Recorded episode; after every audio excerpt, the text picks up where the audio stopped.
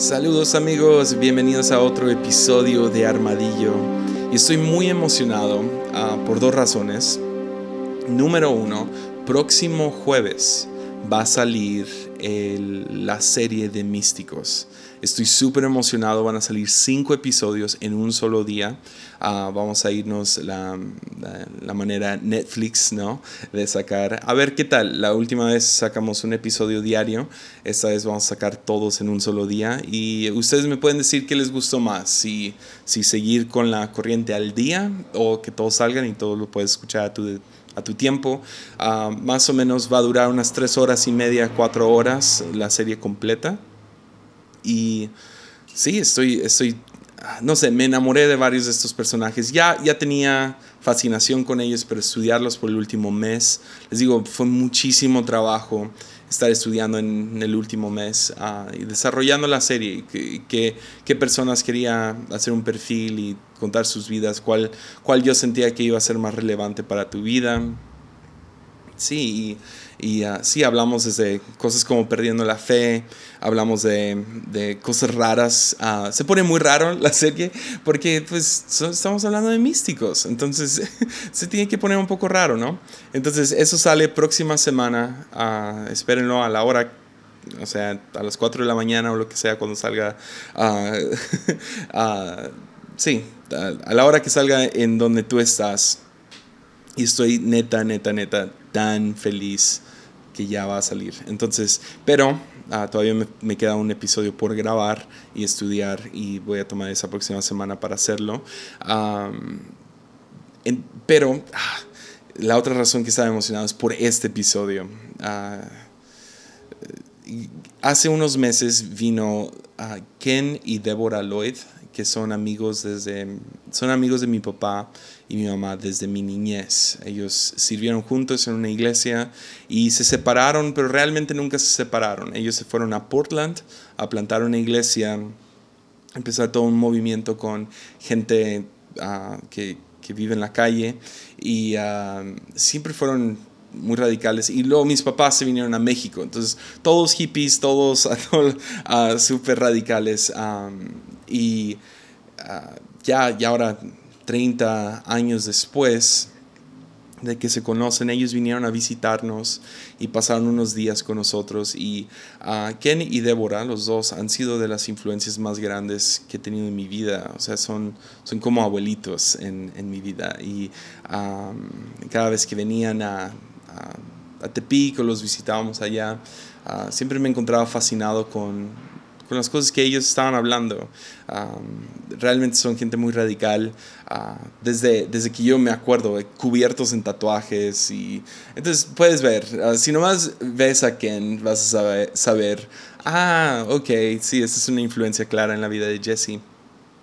Pero Débora ah, es una teóloga fascinante. Es una de las personas más inteligentes que conozco y me encanta pasar tiempo con ella porque no he conocido, o cuando pienso en una mujer de Dios, claro que pienso en mi mamá, pero también como que eh, mi mamá es como un huracán y Débora es como el lado tierno y ah, mucho de cómo he desarrollado cómo escuchar la voz de Dios y, y ah, viene de, de, conocerlos a ellos dos, su ternura, su corazón, su, su vulnerabilidad, su, su pasión por el Espíritu Santo, pero al mismo tiempo uh, súper intelectuales, muy inteligentes, ella, ella muy estudiada, él se la pasa literal viviendo en la calle, ayudándole a gente que, que vive en la calle.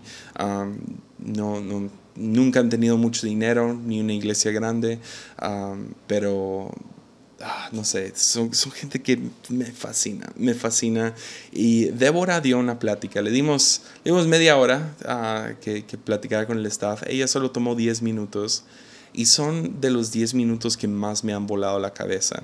Entonces ella habla inglés, ah, pero en la plática yo traduje y cuando estaba pensando ¿qué, qué, voy a hablar, porque tenía todo planeado para que saliera esta semana uh, la serie de místicos, pero como les digo, me faltaba un perfil y son horas y horas de trabajo para meterle.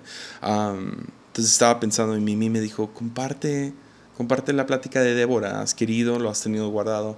Y otra vez, sometiéndome a, mi esposa, ah, les comparto la plática de Débora Lloyd, que es increíble, increíble. Y ah, sí, no, son 10 minutos. 10 minutos. Eh, Literal, llevo 5 minutos hablando. Van a ser 10 minutos y te prometo, te va a volar la cabeza. Vas a querer escuchar este vez tras vez tras vez. Entonces, um, esos son los anuncios. Próxima semana. Ah, sí, próxima semana es mi cumpleaños. Entonces, en vez de recibir un regalo de ustedes, les estoy dando un regalo a ustedes. y es una serie de los místicos de hace 500 o, o 1000 años ah, atrás. Hay uno aún más viejo que eso. Y sí, estoy emocionado por compartir esos episodios. Próxima semana sale todo. Y con ustedes, Débora Lloyd.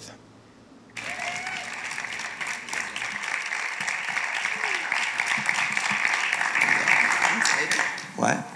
Translator? Yeah, I'll be your It is such an honor to be here with you all at La Fuente. Es un gran honor estar con ustedes aquí en La Fuente.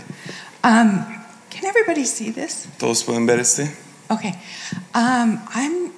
If if you were to ask me, um, what are you all about? Si me fueras a preguntar de, de, de, de qué se trata mi vida, I would say that I'm all about helping people find their voice. mi, mi propósito es ayudarle a gente a encontrar su voz. It's more important to me than my education. Es más importante que mi, edu- que mi educación. It's more important to me than how I've served in the church. Es, es más importante que cómo he servido en la iglesia. It's a unique message that God has given me to help people find their voice. Es un mensaje único que Dios me ha dado, es, es ayudarle a otros a encontrar su voz. And everybody here has a very unique calling from God Y cada persona aquí tiene un llamado único de parte de Dios, that is absolutely unique to you. que es completamente único a ti. We're all called to love, Todos somos llamados a amar, we're all called to serve, todos somos llamados a servir, we're all called to be a good example. llamados a ser un buen ejemplo. It's a very general calling. Y ese es un llamado general. But each person here has something very specific Pero cada persona aquí tiene algo en específico that God has called you to.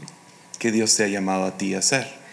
Um, one time in my church, Una vez en mi iglesia I was going through something really horrible. Some things happened with my children. estaba ah, luchando con algunas cosas muy, muy horribles, algunas cosas pasaron con mis hijos. It was absolutely devastating for me. Fue completamente de- devastador. I wanted to quit. Quería renunciar. The church plant was only three years old. Apenas llevábamos tres años con la iglesia. We had 150 young people Teníamos como 150 jóvenes that nobody else in the city had been able to reach. que nadie más en la ciudad había podido alcanzar. So it would have been tragic if we stepped out. Entonces hubiera sido trágico si hubiéramos salido de esto. And one of the gals came up to me during worship. Y una de las chicas vino a mí durante la alabanza. I was sobbing Yo estaba llorando because I was trying to hold myself together and I couldn't. porque me estaba tratando de aguantar y no podía. I was so brokenhearted. Estaba tan And she, and she whispered in my ear, Y ella me susurró, Don't give up. no te rindas. We're all watching you. Todos los estamos viendo. Yeah. Ya. And immediately I felt the eyes on my back. Inmediatamente sentí todos los ojos en mi espalda. And I knew that God was asking me to work through this situation in a way that helped me to move on. Y supe que Dios me estaba llamando a trabajar esta situación a su manera. And I began to learn things about myself. Empecé a aprender cosas acerca de mí misma. And I began to learn things about God. Empecé a aprender cosas acerca de Dios. And I began to learn things about community. Y empecé a aprender cosas acerca de comunidad. You see, we don't learn a lot when everything goes really well. Ves, no aprendemos mucho cuando las cosas van bien. We just kind of bask in the goodness Medio, of, of things going well. sí, nos deleitamos en, en- en las cosas que van bien. But when things go wrong and we experience deep pain, Entonces cuando las cosas van mal y experimentas dolor real, it's like, okay, God, you got my attention. ahora pones atención, ¿no? And we start to pay attention to what's going on Y ponemos atención a lo que está pasando and what God is saying to us. y lo que Dios nos está diciendo. And we start to see the scriptures differently, even sometimes. Empezamos hasta a leer la Biblia de otra manera. and we become changed on the inside. y nos, nos cambia completamente por dentro. And our souls become formed Y nuestras almas se- son, son formadas by our experience, and we relate to God more closely. por, por, por nuestras experiencias con Dios y ya nos podemos relacionar con Dios más de cerca. And we become redeemed. And we become redeemed. Ah, y, nos, y nos redime esto. And we become resurrected. Y, y- y eso nos resucita. You see, you cannot be redeemed unless there's a catastrophe. ¿Ves? No puede ser redimido a menos de que haya una, algún catástrofe. Either a catastrophe of character or circumstance. Algo que tiene que ver con circunstancia o carácter. You, there has to be something that goes wrong in order for redemption to happen. Tiene que haber algo que sale mal para que haya redención. And to be resurrected, guess what you have to have? Y para poder resucitar, ¿qué creen que tienen que pasar? You have to have death. Tienes que pasar por muerte. That, that's either literal death or metaphoric death. Eso es literal o figurativo. So I want to show you something Les that I, algo. that I, that I, um, I actually wrote a book about this. Entonces, escribí un libro acerca de esto. It's about purpose. My book is about purpose. It's Mil- called um, Your Vocational Credo. Mi, mi, mi libro se trata de propósito y se llama Your Vocational Credo. ah, tu, tu, tu credo vocacional. So my vocational credo is Entonces, mi, mi credo vocacional es, I believe God has put me here yo creo que Dios me ha puesto aquí to help people find their voice Para and their, and their vocation. para ayudar a gente a encontrar su voz y su vocación. And vocation is that thing, um, let's see, Be- Buechner, Frederick Buechner, Sí, vocación es algo que Friedrich Buechner dice. a modern day theologian, he's still alive. Es un, es un teólogo moderno, sigue vivo. He says the place that God calls you to Nos dice que el lugar a donde Dios te llama is the place where your great joy es el lugar donde tu gran gozo meets the world's deep need. conoce la necesidad más grande del mundo. And even Aristotle says Y aún Aristóteles dice we can't, um, we can't learn anything without pain. y que no podemos aprender nada sin dolor. So um, I'm just going to draw this triangle here. I love triangles. Entonces voy a dibujar un triángulo porque me encantan los triángulos. Okay. So at the top, Entonces en, el, en la parte de arriba, we have to find that place in our life where we hit a pain, entonces tenemos que encontrar un lugar que se llama, a que es dolor. defining, a defining pain. Algún dolor que nos define. We like to talk a lot about the victory that we have in Christ. Nos gusta hablar mucho acerca de la victoria que tenemos en And we Cristo. do. We have victory in Christ. Y, y tenemos esta victoria en Cristo. But it would be ridiculous to think that we made it through life Pero sería ridículo pensar que pasamos por la vida without very intense pain points. sin dolor muy intenso. So we have to recognize our pain point. Entonces tenemos que reconocer nuestro punto de dolor. And what happens when, uh, when we experience this pain Y lo que sucede es que cuando experimentamos este dolor, is that eventually we have to get a hold of um, God es que eventualmente nos vamos a aferrar a Dios and God's purpose for our life. y el propósito que Dios tiene para And we nuestras do that vidas. by pushing back. I don't know how to Y- write this in Spanish, y- but Y logramos esto por, o sea, resistir. yeah, we push back on this pain. I lost my voice, uh, I don't know how many years ago it was. Yo, yo perdí la voz hace unos años I didn't have any voice for eight years, y no tuve voz por ocho años. none. Nada. Yeah, and I lost my social circle. Y perdí mi, mi círculo social, I lost my ministry at the church. perdí mi ministerio en la iglesia, I lost my job. perdí mi trabajo And I'm really extroverted, y soy extrovertida. so it was really hard. Entonces it was era very muy- muy painful. difícil. Very, very painful. Y muy, muy doloroso. And at some point along the way, I decided Y en algún punto decidí that I wasn't going to let this define me in a negative way. que no iba a dejar que mi dolor me definiera de manera negativa. So I decided to go. I was a dance teacher and a, uh, a physical fitness uh, instructor. Entonces enseñaba baile y era, era, enseñaba, sí, cosas de fitness. And I learned how to teach using hand movements. y aprendí a enseñar con mis manos And I began to push back on this pain. y empecé a resistir el dolor. And as I did so, life began to open up for me. Y mientras hice esto, la vida se abrió para mí. Somebody came to my dance class Alguien vino a mi clase and gave me an article out of a magazine y me dieron un artículo de una revista. and says, This sounds like you. Eso suena como, como tú. I had been to the best doctors in Seattle. Yo había estado en todos los, en los mejores doctores Nobody could figure out what was wrong with me. y, y nadie podía averiguar que tenía mi voz. And here was a little article out of a cheesy little magazine. Y aquí había un pequeño artículo en, en, en una revista chafa I took it to my doctor and he said, That's it, we can help you. y lo llevé con mi doctor y mi doctor dijo, "Ah, eso es, podemos ayudarte.